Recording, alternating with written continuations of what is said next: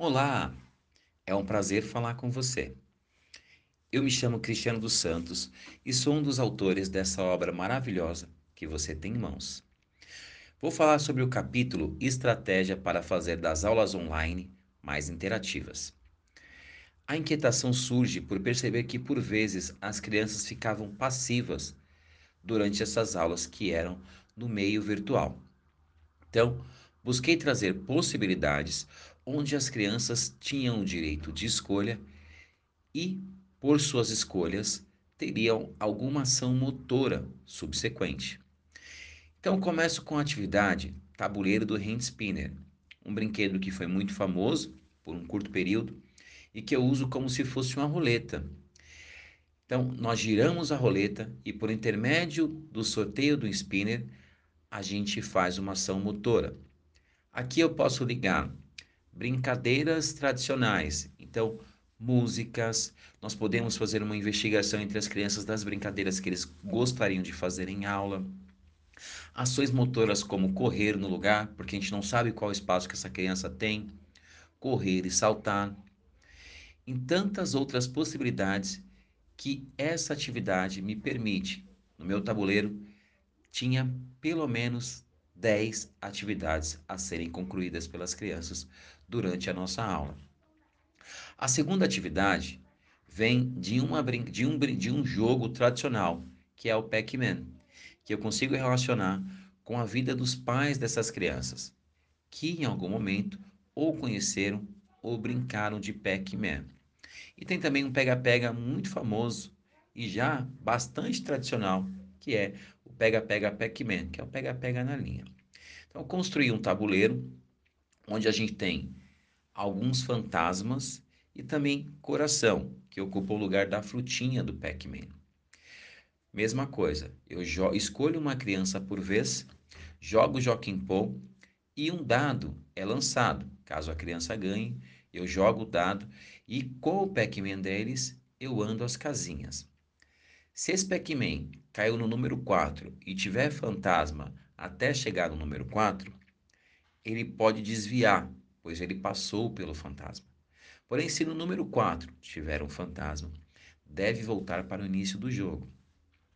Veja que é uma maneira de interação e que traz a expectativa de quem está assistindo a aula, para que eu consiga manter conectado. E se cai no coração, tem ali uma imunidade. Eu utilizei para falar sobre o processo, o processo de imunidade corporal, feito por vacinas.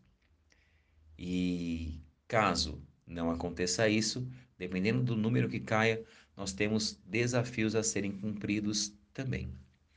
E tem um dos uma das casinhas que o desafio é para mim, enquanto professor. E aí as crianças decidem qual será o meu desafio. O Come Come dos desafios segue o mesmo princípio de várias ações motoras. No Come Come em específico, eu trabalhei mais com brincadeiras cantadas. Então a criança é escolhida uma por vez, fala um número e depois uma cor. E a partir de sua escolha, a gente fala o que nós vamos fazer de desafio.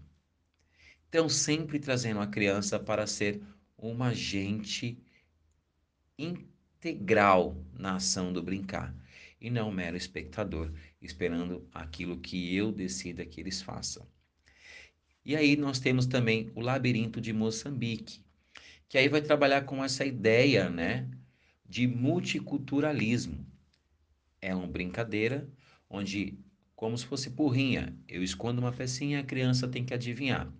Caso não adivinhe, eu escolho aí um desafio. Caso adivinhe, ela pode escolher para mim um desafio. Então veja que eu sempre me coloco numa posição de brincante e não apenas de professor. Eu quero que eles sintam que nós estamos conectados, mesmo que distante. Por fim, a brincadeira do copo mágico. O copo mágico é um copo onde eu vou mexer e embaixo de um deles, nós temos três copos, terá uma moeda ou um, uma tampa de garrafa. Caso a criança não acerte, novamente eu ofereço um desafio motor. Então, uma criança por vez é convidada a tentar adivinhar. Veja que todas as brincadeiras que foram aqui faladas têm a intenção de fazer com que a criança tenha uma interação durante o processo de brincar, mesmo que no ambiente virtual.